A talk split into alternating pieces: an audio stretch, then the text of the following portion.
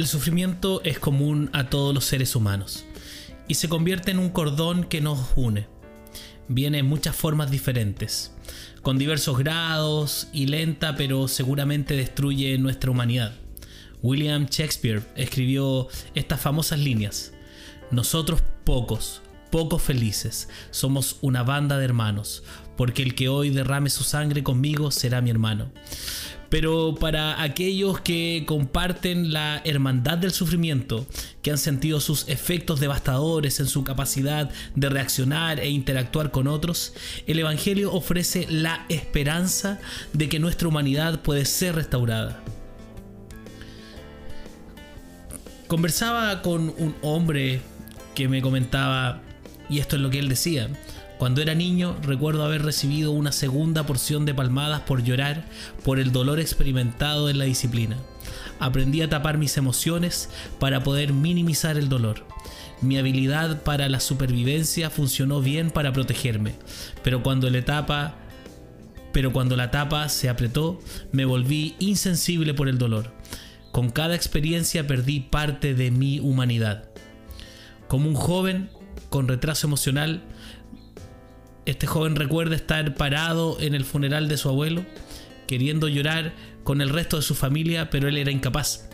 Se sentía como si parte de su humanidad se hubiera ido para no volver nunca más. Después de años de intentos frustrados de quitarle la tapa al dolor que él sentía y que estaba ahí sofocado, creció la necesidad de sentir algún tipo de respuesta emocional al dolor. A diferencia del dolor de él, la ira eh, no tenía una tapa y se convirtió en una emoción fácil de recurrir para que al menos pudiera sentir algo. Y este joven recordaba haber aprendido sobre varias religiones y pensar que el único consuelo que ofrecían era el potencial de la dicha eterna para compensar una vida de sufrimiento aparentemente sin propósito. Este joven se sintió desesperado por recuperar lo que le habían robado aquí y ahora. Era su único consuelo que algún día su alma experimentaría la paz en el futuro? Es lo que este hombre me comentaba. Bueno, aquí es donde se derrama la doctrina de la resurrección. En su nuevo libro sobre el sufrimiento, Tim Keller escribe esto. Él dice esto, incluso las religiones que enseñan la dicha celestial para el alma eterna solo pueden ofrecer un consuelo para la vida que perdimos, pero el cristianismo ofrece una restauración de la vida. Recuperamos nuestros cuerpos, de hecho recuperamos los cuerpos que nunca tuvimos, pero que deseamos tener, y uno más allá de lo que podemos imaginar. Recuperamos nuestras vidas, de hecho recuperamos la vida que anhelamos, pero que nunca tuvimos.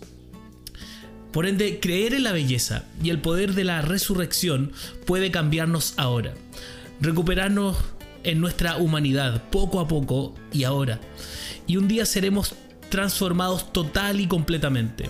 Y esto es lo que Juan quiere decir cuando él escribe ahí en 1 de Juan capítulo 3 versículos 2 y 3. Dice, queridos hermanos, ahora somos hijos de Dios, pero todavía no se ha manifestado lo que habremos de ser. Sabemos, sin embargo, que cuando Cristo venga seremos semejantes a Él, porque lo veremos tal como Él es. Todo el que tiene esta esperanza en Cristo se purifica a sí mismo, así como Él es puro. Los cristianos son un pueblo de la resurrección. El proceso de restauración comienza ahora y algún día se realizará plenamente en la venida y en la segunda venida de nuestro Señor y Salvador Jesucristo. La lucha contra la ira de esta persona no necesitaba tácticas de gestión o control, necesitaba transformación, necesitaba curar las heridas y eliminar la tapa apretada de su humanidad atrofiada. Por la gracia de Dios, después de años de oración y exposición al Evangelio, tal acompañamiento cristiano, el poder de la resurrección había comenzado a restaurar lo que él había perdido. La sensibilidad y el ancho de banda emocional que se había deteriorado estaban volviendo. Las lágrimas comenzaron a caer nuevamente.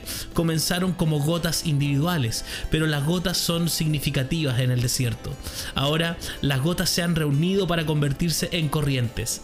La adopción por el Padre como un hijo amado ha traído curación y ha comenzado a sanar esas viejas heridas, a medida que van transformando de un grado de gloria a otro. La humanidad se recupera lenta pero seguramente. Se está quitando la tapa Y un día, cuando volvamos a encontrarnos con Jesús, esa etapa se habrá ido completamente. La esperanza del Evangelio es que podamos recuperar nuestra humanidad ahora. Comenzamos el proceso de purificación ahora. La esperanza en nuestra futura resurrección tiene el poder de entrar en la parte actual de esa realidad transformadora justamente aquí y ahora.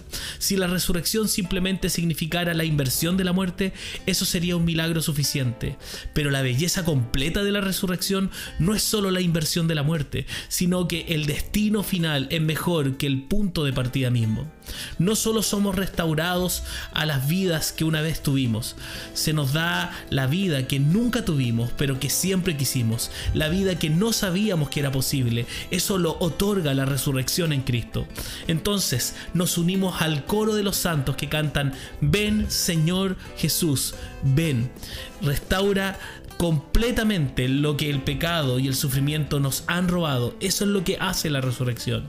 Y mientras tanto, nuestro cántico de esta canción tiene el poder de transformarnos ahora para comenzar el proceso de reclamar la humanidad completa, incluso mientras esperamos la venida de nuestro Salvador.